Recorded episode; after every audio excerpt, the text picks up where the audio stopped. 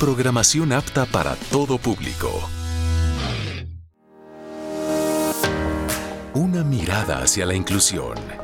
Para construir una sociedad más incluyente, demos una mirada hacia la inclusión. Radio Imer, la voz de Balún Canán, una emisora perteneciente al Instituto Mexicano de la Radio, presenta Una mirada hacia la inclusión. Un programa para sensibilizar a la sociedad sobre la no discriminación hacia personas con discapacidad. Conduce Lucy Martínez. Acompáñanos.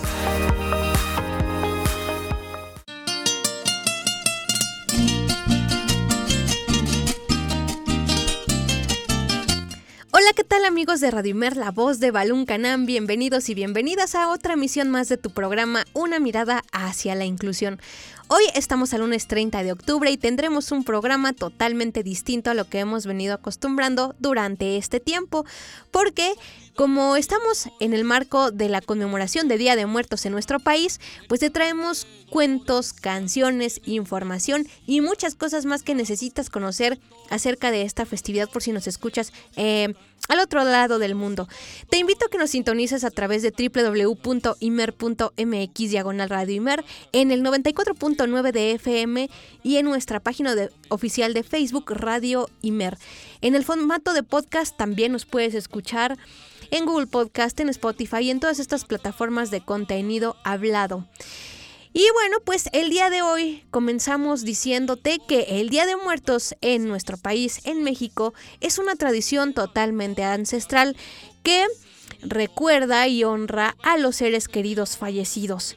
Durante esta festividad se cree que el alma de los difuntos visita el mundo de los vivos. En esta festividad como no debe faltar, pues se colocan ofrendas de alimentos, de bebidas, también se visita el cementerio, se realizan ceremonias religiosas y aparte de esto se hacen desfiles. Además de esto, esta celebración está llena de color, de música, de alegría, pero sobre todo se dedica también a honrar la vida y la muerte.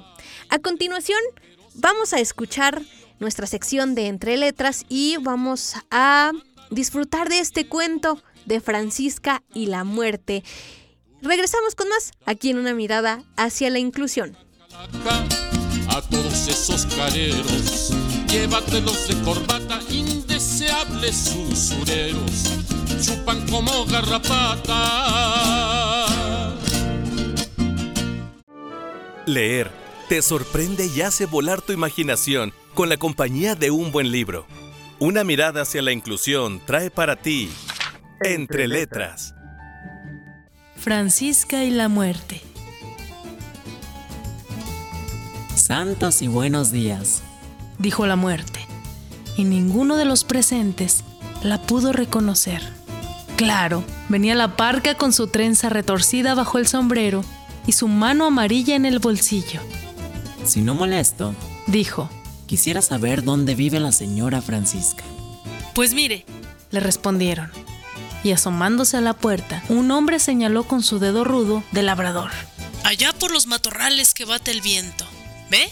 Hay un camino que sube a la colina. Allá arriba hallará una casa. Cumplida está, pensó la muerte y dando las gracias, echó a andar por el camino aquella mañana, que, precisamente, había pocas nubes en el cielo y todo el azul resplandecía de luz.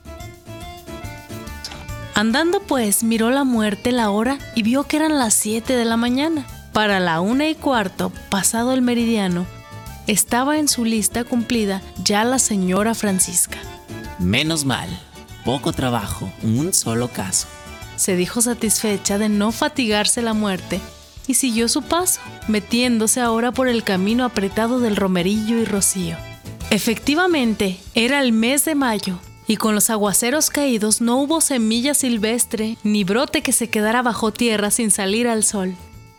Los retoños de las ceibas eran pura caoba transparente. El tronco del guayabo soltaba a espacios la corteza dejando ver la carne limpia de la madera. Los cañaverales no tenían una sola hoja amarilla. Verde era todo, desde el suelo al aire. Y un olor a vida subía de las flores. Natural que la muerte se tapara la nariz. Lógico también que ni siquiera mirara tanta rama llena de nidos, ni tanta abeja con su flor. Pero ¿qué hacerse? Estaba la muerte de paso por aquí, sin ser su reino. Así pues echó y echó a andar la muerte por los caminos hasta llegar a casa de Francisca. Por favor, con Panchita. Dijo Adulón a la muerte. Abuela salió temprano. Contestó la nieta de oro, un poco temerosa aunque la parca seguía con su trenza bajo el sombrero y la mano en el bolsillo. ¿Y a qué hora regresa? preguntó la muerte. ¿Quién lo sabe? Depende de los quehaceres. Por el campo anda trabajando, dijo la madre de la niña. Y la muerte se mordió el labio. No era para menos seguir dando rueda por tanto mundo bonito y ajeno. Hace mucho sol. ¿Puedo esperarla aquí? Aquí quien viene tiene su casa, pero puede que ella no regrese hasta el anochecer. ¡Chin! pensó la muerte. Se me irá el tren de las 5. No, mejor me voy a buscarla. Y levantando su voz dijo la muerte. ¿Dónde? De fijo pudiera encontrarla yo ahora. De madrugada salió a ordeñar. Seguramente estará en el maíz sembrando. ¿Y dónde está el maizal? Preguntó la muerte. Sígala cerca y luego verá el campo arado detrás. Gracias. Dijo secamente la muerte y echó a andar de nuevo pero miró todo el extenso campo arado y no había un alma en él, solo garzas. Soltóse la trenza a la muerte y rabió. Vieja andariega, ¿dónde te habrás metido? Escupió y continuó su sendero sin tino. Una hora después de tener la trenza ardida bajo el sombrero y la nariz repugnada de tanto olor a hierba nueva, la muerte se topó con un caminante. Señor, ¿Pudiera usted decirme dónde está Francisca por estos campos? Tiene suerte, dijo el caminante. Media hora lleva en la casa de los Noriega. Está el niño enfermo y ella fue a sobarle el vientre. Gracias, dijo la muerte con un disparo y apretó el paso. Duro y fatigoso era el camino. Además, ahora tenía que hacerlo sobre un nuevo terreno arado, sin trillo, y ya se sabe cómo es de incómodo sentar el pie sobre el suelo irregular y tan esponjoso de frescura, que se pierde la mitad del esfuerzo. Así por tanto, llegó la muerte hecha una lástima a casa de los Noriega. Con Francisca, si me hace el favor. ¡Uh! Ya se marchó. ¿Pero cómo? ¿Así tan de pronto? ¿Cómo que tan de pronto? Le respondieron. Solo vino a ayudarnos con el niño y ya lo hizo. ¿De qué extrañarse? Bueno, verá, dijo la muerte turbada. Es que siempre una hace la sobremesa en todo, digo yo. Mmm, entonces usted no conoce a Francisca. Tengo sus señas, dijo burocrática la impía. A ver, dígalas. Esperó la madre y la muerte dijo. Pues con arrugas. Desde luego ya son 70 años. ¿Y qué más? Verá, el pelo blanco, casi ningún diente propio y la nariz, digamos... ¿Digamos qué? Filosa. ¿Eso es todo? Bueno, además de nombre y dos apellidos. Pero usted no ha hablado de sus ojos. Bien, nublados, sí, nublados han de ser, ahumados por los años. No la conoce, dijo la mujer. Todo lo dicho está bien, pero no los ojos. Tiene menos tiempo en la mirada. Esa, a quien usted busca, no es Francisca. Y salió la muerte otra vez al camino. Iba ahora indignada, sin preocuparse mucho por la mano y la trenza, que medio se le asomaba bajo del ala del sombrero. Anduvo y anduvo. En casa de los González le dijeron que estaba Francisca a un tiro de ojo de allí, cortando pastura para la vaca de los nietos mas solo vio la muerte, la pastura recién cortada, y nada de Francisca, ni siquiera la huella menuda de su paso. Entonces la muerte, quien ya tenía los pies hinchados dentro de los botines enlodados y la camisa negra más que sudada, sacó su reloj y consultó la hora. Dios, las cuatro y media, imposible, se me va el tren. Y echó la muerte de regreso maldiciendo. Mientras a dos kilómetros de allí, Francisca escardaba de malas hierbas el jardincito de la escuela. Un viejo conocido pasó a caballo y sonriéndole le echó a su manera el saludo cariñoso. Francisca, ¿cuándo te vas a morir? Ella se incorporó asomando medio cuerpo sobre las rosas y le devolvió el saludo alegre. Nunca, dijo, siempre hay algo que hacer.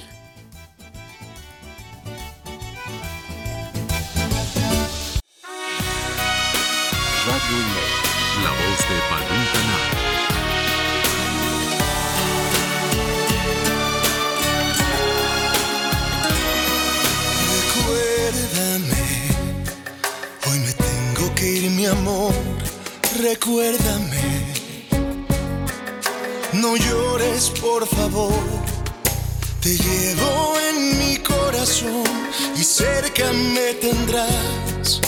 A solas yo te cantaré, soñando en regresar.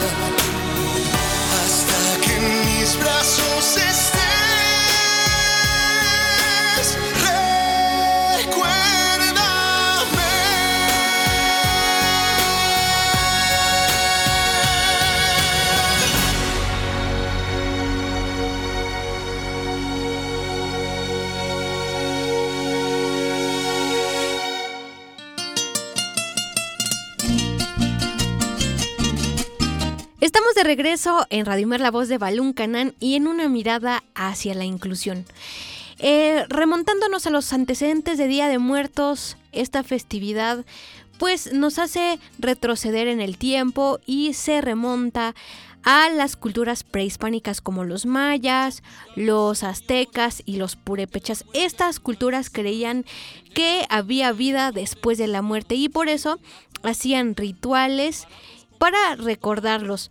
Eh, por ejemplo, los aztecas y los mayas realizaban estos ritos de purificación, pero no solo esto, sino que aparte trataban de comunicarse con sus, eh, con sus espíritus de sus antepasados para encaminarlos al inframundo que creían ellos que, que existía y por eso pues eh, creaban estos, estos altares y pues hacían varios rituales, como ya les comentaba.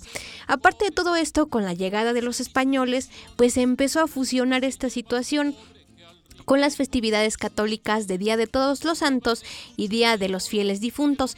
Y esto hace que esta festividad sea única en el mundo porque pues solo aquí en nuestro país celebramos con alegría, con, con mucha emoción esta festividad. Y pues es tan, tan grande ahora la evolución que ahora hasta lo, lo mezclamos con culturas anglosajonas como es el Halloween y este tipo de cosas, pero esto es por la aculturación y el sincretismo que existe pues alrededor de nuestro país. Así que eso es lo que hace rica esta festividad y lo disfrutemos. Vamos a escuchar Aparte de esto, a continuación, esta crónica que elaboramos especialmente para ti, que nos escuchas en el 94.9 de FM, sobre cómo celebramos aquí en Comitán de Domínguez, Chiapas, el Día de Muertos. ¿Me acompañas? ¡Vamos! Llévatelos de corbata, indeseables usureros, chupan como garrapata.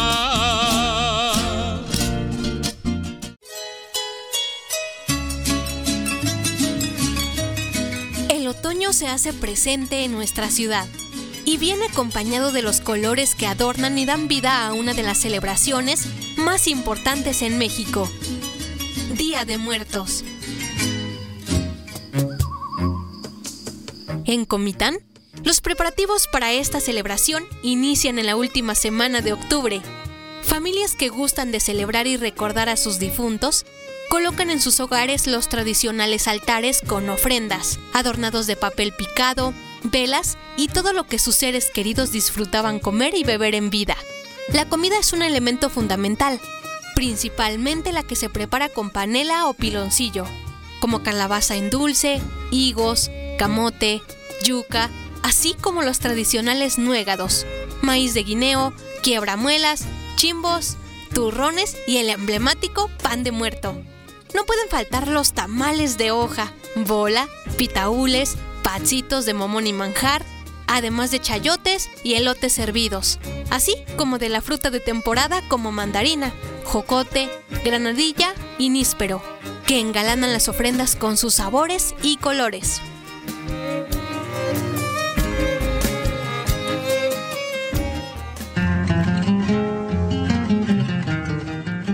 Los días 1 y 2 de noviembre, la celebración de Día de Muertos continúa en el Panteón Municipal, el cual, con más de 300 años de existencia, es testigo, año con año, de la algarabía, nostalgia, risas y llantos de todas las personas que se dan cita para limpiar, adornar con flores, papel picado y juncia, así como aromatizar con incienso las tumbas de quienes se han adelantado en el camino.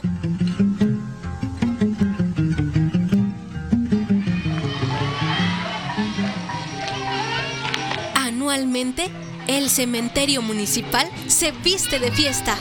Sus pasillos son abarrotados por familias completas, donde niñas y niños aprovechan para pedir la tradicional calabacita.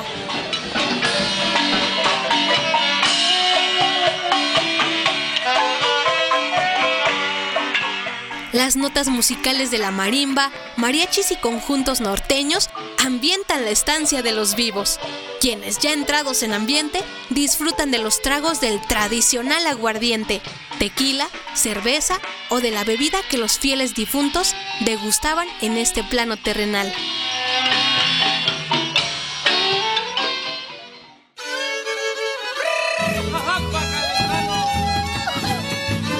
Día de Muertos, una celebración para quienes ya no están con nosotros, pero que llevamos en el corazón. Radio Imer, somos Radio Pública. Mucho cuidado, señores, porque la muerte anda lista. En el panteón de Dolores ya nos tiene una posita. Para los compositores y uno que otro periodista, licenciados y doctores, todos están en la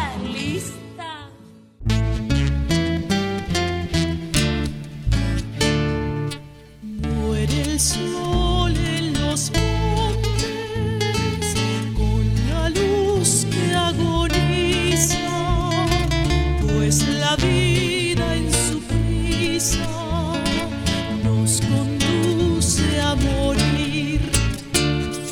Pero no importa saber que voy a tener el mismo final consuelo que Dios nunca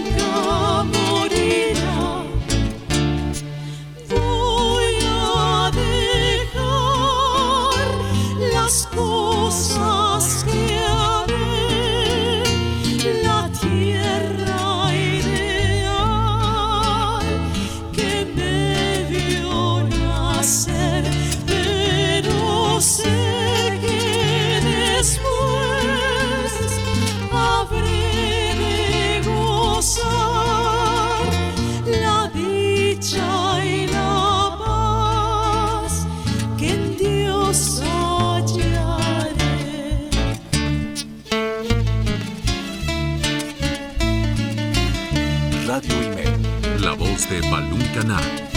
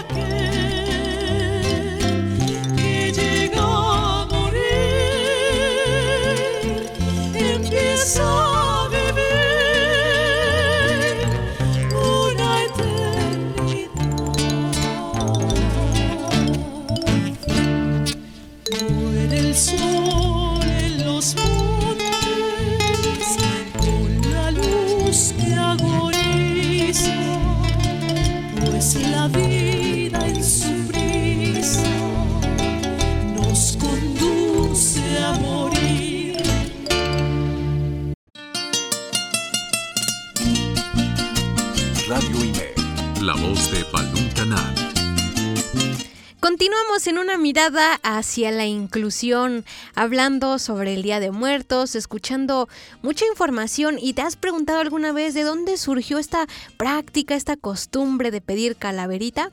Bueno, como te venía comentando en los antecedentes de Día de Muertos, pues esta es una mezcla y es una fusión entre tradiciones católicas y tradiciones de nuestros pueblos indígenas.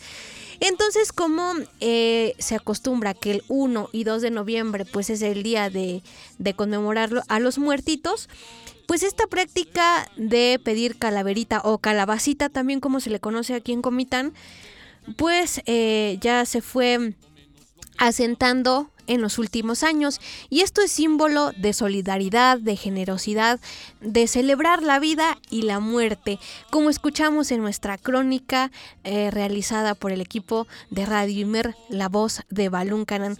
Pero, ¿qué te parece si me acompañas a una breve pausa? Pero no le cambies porque regresando vamos a seguir platicando y conversando de este tema tan magnífico que ya por cierto se me antojó el quinsanto.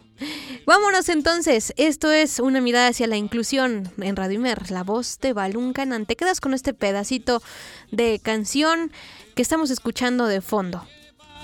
El mismo fin, en petate o en petaca. Yo conocí un comerciante, bueno para robar al cliente. Las cosas que valen cinco, él siempre las daba a veinte. Pero se murió de frío, pobrecito de repente. Lo mandaron al infierno pa' que el diablo lo caliente. Tucu tucu tiquitaca, que recanija calaca. A todos esos careros, llévatelos de corbata, indeseables usureros, chupan como garrapata. El obrero gana el pan con el sudor de su frente para que sus hijos coman aunque no lo suficiente. Mientras muchos abusivos viven violando las leyes, ganando lo que ellos quieren por andarse haciendo. Tucu tucu tiquitaca, que recanija calaca. Les pido una disculpa si es que ya metí la pata, aunque son muy parecidos. No es lo mismo güey que vaca. La balanza de la vida está muy desnivelada. Hay pocos que ganan mucho y muchos no ganan nada. El trabajo del obrero no tiene compensaciones. Con eso del mini sueldo no alcanza ni pa' camiones. Tucu tucu tiki taka, que recanija calaca. Si tú conoces al diablo, ruégale que no sea ingrato pa' que el costo de la vida se nos ponga más barato. Si eres pobre sin fortuna o eres dueño de caudales, analiza tu conciencia pa' que sepas cuánto vales. Ya lo dijo el santo niño, perdonando a sus rivales. Si somos seres humanos, ¿por qué actuar como animales? Tucu tucu tiki taka, que recanija calaca, por más vueltas que le doy. No me sale bien la cuenta cuando más tranquilo estoy. Vienen a cobrar la renta. Mucho cuidado amiguitos, aquellos que arman borlotes, ahí vienen los grandecitos con metrallas y garrotes y nos pueden convertir en carnepas o pilotes. Mejor vivamos en paz entrándole a los virotes. Tucu tucu tiki taka, que recanija calaca, diles a los mordelones que ya no den mucha lata, hay ingratos cachetones, el que no muerde se enflaca. Yo prefiero no ser rico para no morir de bilis, esperan que cuelgue el pico para pelearse por los miles. Como eso no me parece, lo que gano me lo como. Y el que quiera tener plata tendrá que sobarse el lomo. Tucu tucu tiki taka, que recanija calaca, mi suegra se le escapó, pero por poco y la trapa del sustote que le dio, ya se está poniendo flaca. Mucho cuidado doctores, aquellos que son maletas, ya vienen los inspectores revisando las recetas y aquellos que no conocen más que puros mejorales, se los va a llevar el diablo con todo y sus credenciales. Tucu tucu tiki taka, que recanija calaca, médicos y enfermeras no deben meter la pata porque enfermo que se muere vuelve y les jala las patas. Mucho cuidado, señores, los que ya son votadores. Ya vienen las elecciones con todos sus dictadores. Y cada partido dice que votar por ellos debes. Y que de aquí en adelante nos darán vida de tucu tucu tiki taka, que recanija calaca. Ya viene otro presidente a sonarnos la matraca viene prometiendo mucho, pero dará pura tucu tucu tiki taka.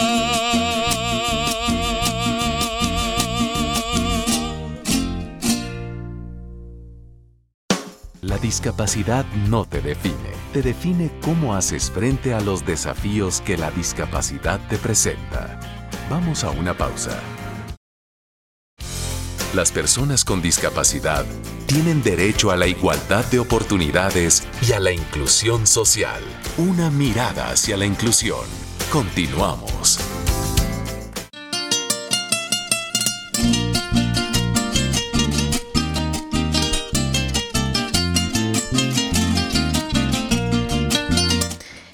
Continuamos aquí en Radio Imer, la voz de Balún Canán, en el marco de la conmemoración del Día de Muertos, dentro de una mirada hacia la inclusión. Gracias por estar conmigo y a continuación, pues vamos a ver cuáles son los elementos esenciales que debe contener nuestro altar de Día de Muertos. Claro que esto varía, depende en las regiones en las que habitemos, debido a las culturas y tradiciones diferentes que tiene cada una, pero los básicos son, por ejemplo, la fotografía del ser querido fallecido, velas para iluminar el camino de las almas, flores, especialmente las tradicionales flores de cempasúchil o jutús, como se les conoce aquí en esta región, calaveritas de azúcar o chocolate que representan la muerte, pan de muerto, un pan de dulce tradicionalmente decorado con huesitos y otras cosas que simbolizan la muerte. Riquísimo, es esponjosito. alimentos y bebidas favoritos del difunto. También tenemos por aquí agua para que las almas calmen su sed. Sí, porque luego colocamos otras cosas, pero menos el agua. Y nos olvidamos de que pues es un viaje algo largo para las almas. También tenemos papel picado que simboliza la fragilidad de la vida. También tenemos objetos personales y recuerdos del difunto, que eso es también esencial para que esté de forma adornado nuestro altar. Incienso o copal para purificar el ambiente y atraer a las almas. Pues estos son algunos de los que conforman, de los elementos que conforman los altares de Día de Muertos. Pero ¿quién de nosotros cuando éramos niños no escuchamos la leyenda de la Llorona? Y muchos dicen que hasta la han escuchado en los diferentes barrios de nuestra ciudad. Mucha gente dice que, que la ha visto también. Entonces, pues vamos a escuchar la leyenda de la Llorona. El obrero gana el pan con el sudor de su frente para.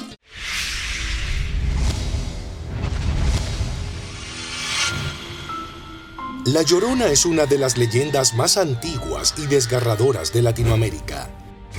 Aunque los detalles cambian según la región, siempre se narra la tragedia de un ser espectral que llora desconsoladamente por las noches. El llanto espeluznante nace del alma en pena de una mujer que ahogó a sus hijos en el río, enloquecida, justo antes de quitarse la vida. Desde entonces, llorando, sufre la terrible condena de buscar lo que jamás hallará. Los seres espectrales que lloran sobre la superficie del río son figuras misteriosas que retornan una y otra vez en la mitología americana. El lamento desesperado de la llorona aparece ya en los relatos ancestrales de la cultura mexica, aunque adquiere un nuevo significado durante la época colonial. Así, la leyenda que perdura hasta nuestros días surge de la tradición aborigen y la tradición colonial. Los primeros registros de la Llorona aparecen en la mitología ancestral mexica, mucho antes de la conquista española. Allí se narra la triste historia de Chocacihuatl, la primera de todas las madres, fallecida durante el alumbramiento de su hijo.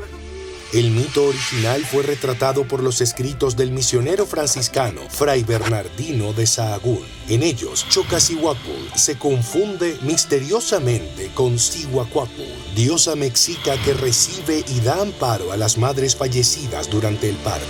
La piadosa Cihuacuatl aparece también en el códice Aubín, acompañando al pueblo mexica durante su peregrinación desde la mítica isla de Aztlán. La historia cuenta que ante la inminente llegada del conquistador español, Cihuacuatl emergió del lago de Texcoco para poner en alerta a su pueblo. El fraile Diego Durán rescató el relato de una mujer enigmática, vestida de blanco, que deambulaba por las calles de Tenochtitlán, llorando a gritos la muerte de sus hijos. Como un espectro, merodeaba el templo mayor y profería gritos escalofriantes mientras se dirigía al lago de Texcoco donde desaparecía sin dejar rastros. Durante los turbulentos años de la conquista, la leyenda de la Llorona se transforma en un romance apasionado entre una mujer mexica y un caballero español, del que nacen tres niños. Inesperadamente, el padre abandona a su familia para casarse con una dama española de alta alcurnia. Enloquecida por el despecho, la mujer toma un cuchillo, mata a sus hijos y se ahoga en un lago. Curiosamente, en la versión colonial, los pobres niños ya no mueren ahogados, sino apuñalados, y la llorona se convierte en una mujer despechada y vengativa. En esta renovada versión del relato, ella es señalada como el ejemplo de una mala madre. Al ser representada como una débil, aunque implacable víctima de sus pasiones, el llanto de la llorona comienza a destilar un significado muy distinto al originario. Con la llegada del catolicismo, la iglesia transformó la leyenda en una advertencia moral que condena los amores A medida que el tiempo pasó, el mito de la diosa Cihuacuatl comenzó a esfumarse y la llorona perdió su vínculo ancestral con el agua. En cambio, comenzó a aparecer en los sitios más lúgubres, ya no empalidecida por atuendos blancos, sino de luto, aunque siempre llorando a sus hijos.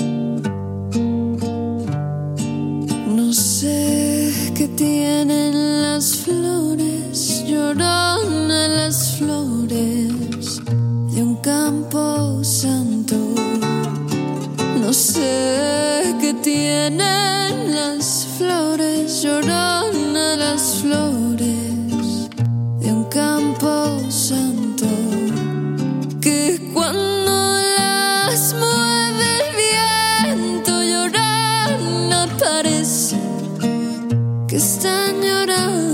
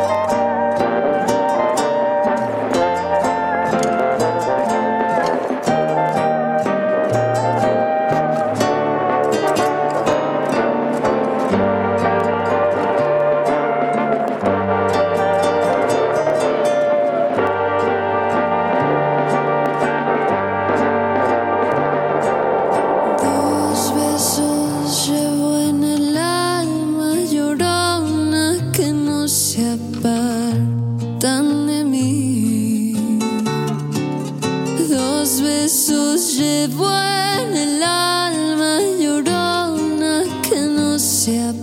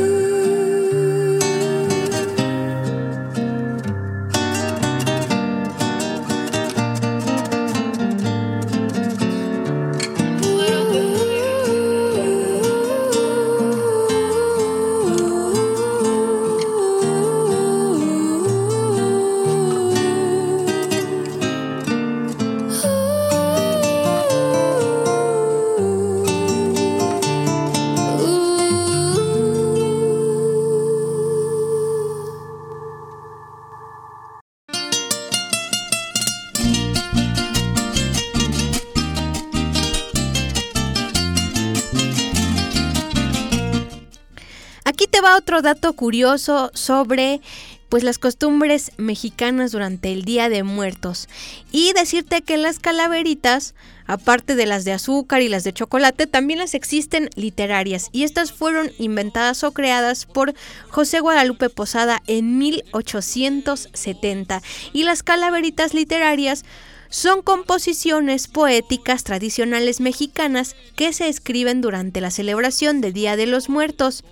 Estas composiciones satíricas y humorísticas suelen hacer referencia a personas vivas, imaginándolas como esqueletos o calaveras, y se utilizan para burlarse de manera amigable de estas personas, ya sea de política, de cantantes, de locutores también hay. Entonces, es, un, es una diversión total el realizar estas, estas composiciones. Si quieres saber cómo escribirlas, pues después de esta leyenda que vamos a escuchar a continuación, que también es muy fantástica y es una de las tradicionales mexicanas, es la leyenda del coco. ¿Y a quién no lo asustaron cuando era pequeño con esta historia?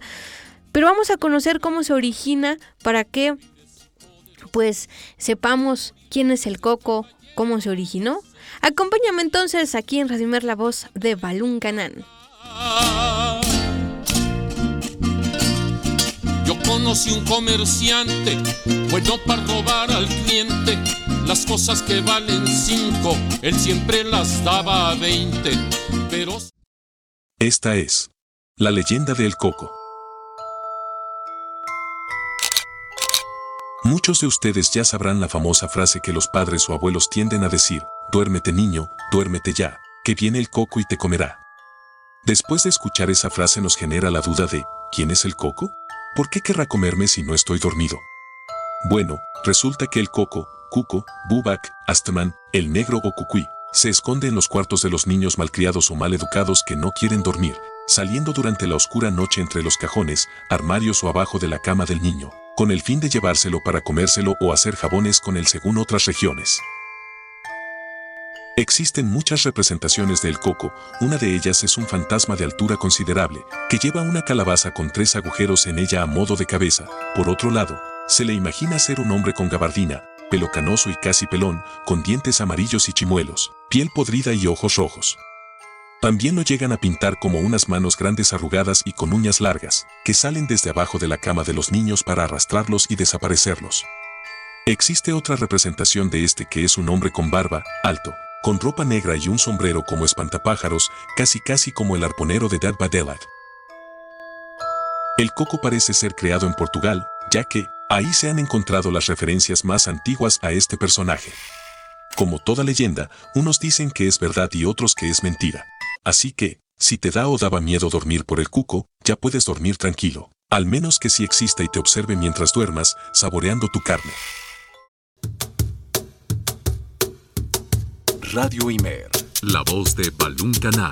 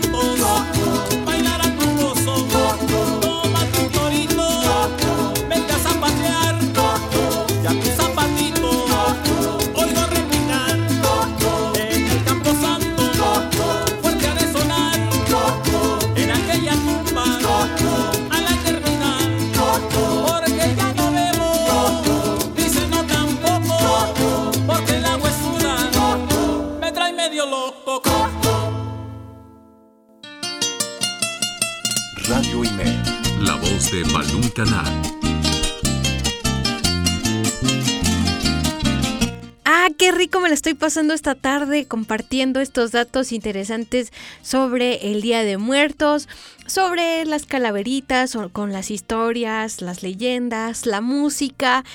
¡Wow! Es magnífico acompañarte. Y bueno, te decía yo que si quieres tú escribir pues una calaverita literaria, te voy a dar aquí unos, una serie de tips y consejos que van a ser súper prácticos. Así que, bueno, primero Echa a volar tu imaginación, sé creativo, no es difícil. Imagina una situación eh, pues un poco graciosa, eh, extravagante, pero que sea dentro de lo normal.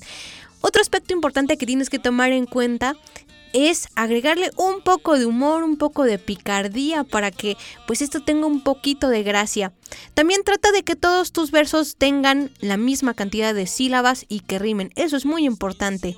Las estrofas pueden tener tantos versos como tú quieras, pero es recomendable hacer versos de 7, 8 y 11 sílabas, pues suenan y se leen mejor. Pero si quieres usar un lenguaje más natural, lo que tienes que hacer eh, es crear versos de 11 sílabas para hacerlo como más narrativo, para poder eh, hacer que las personas entren en contexto. Eh, otro aspecto es que si te gustan los retos, trata de hacer versos de siete sílabas. Puede que te sobren palabras o te falten y ello pueda representar un gran esfuerzo o una pesadilla.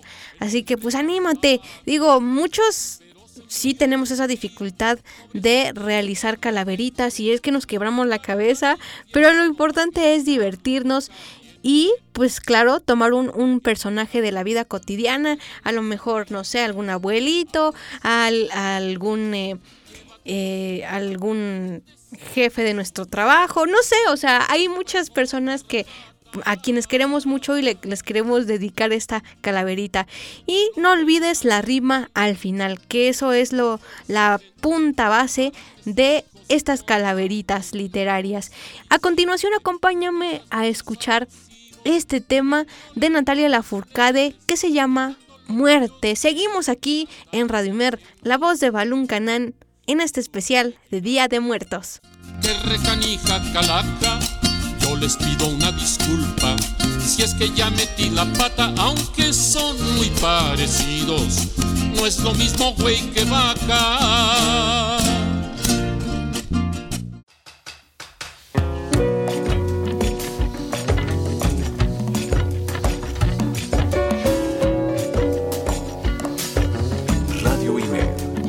Le doy gracias a la muerte por enseñarme a vivir, por invitarme a salir a descifrar bien mi suerte, tomando mi mano fuerte, llenándola de vida. Es como del mal me cuida, porque al presente me aferra. Después de morir mi guerra, hoy renazco agradecida. Después de morir mi guerra, hoy renazco. Agradecida.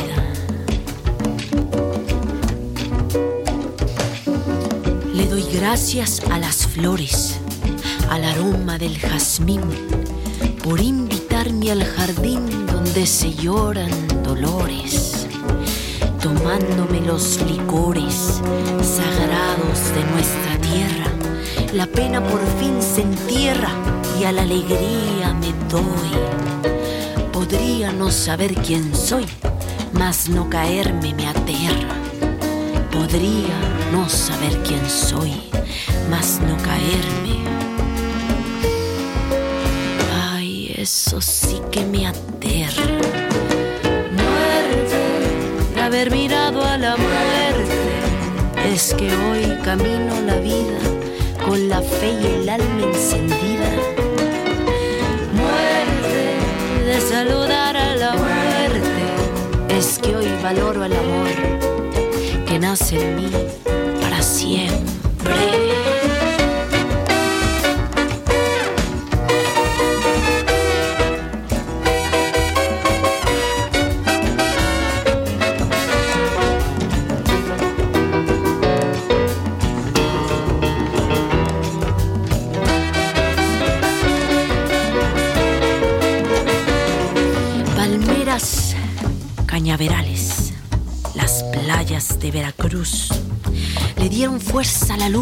Había perdido a raudales. En polvo de minerales y estrellas me convertí y el cielo que descubrí hoy me deslumbra de vida. Bailé tan agradecida que a Dios mi muerte ofrecí. Bailé tan agradecida que a Dios mi muerte le ofrecí. Haber mirado a la muerte, es que hoy camino la vida con la fe y el alma encendida. Muerte de saludar a la muerte, es que hoy camino la vida con la fe y el alma encendida. Muerte de haber mirado a la muerte, es que hoy camino la vida con la fe y el alma encendida. De saludar a la muerte, es que hoy valoro el amor que nace en mí para siempre.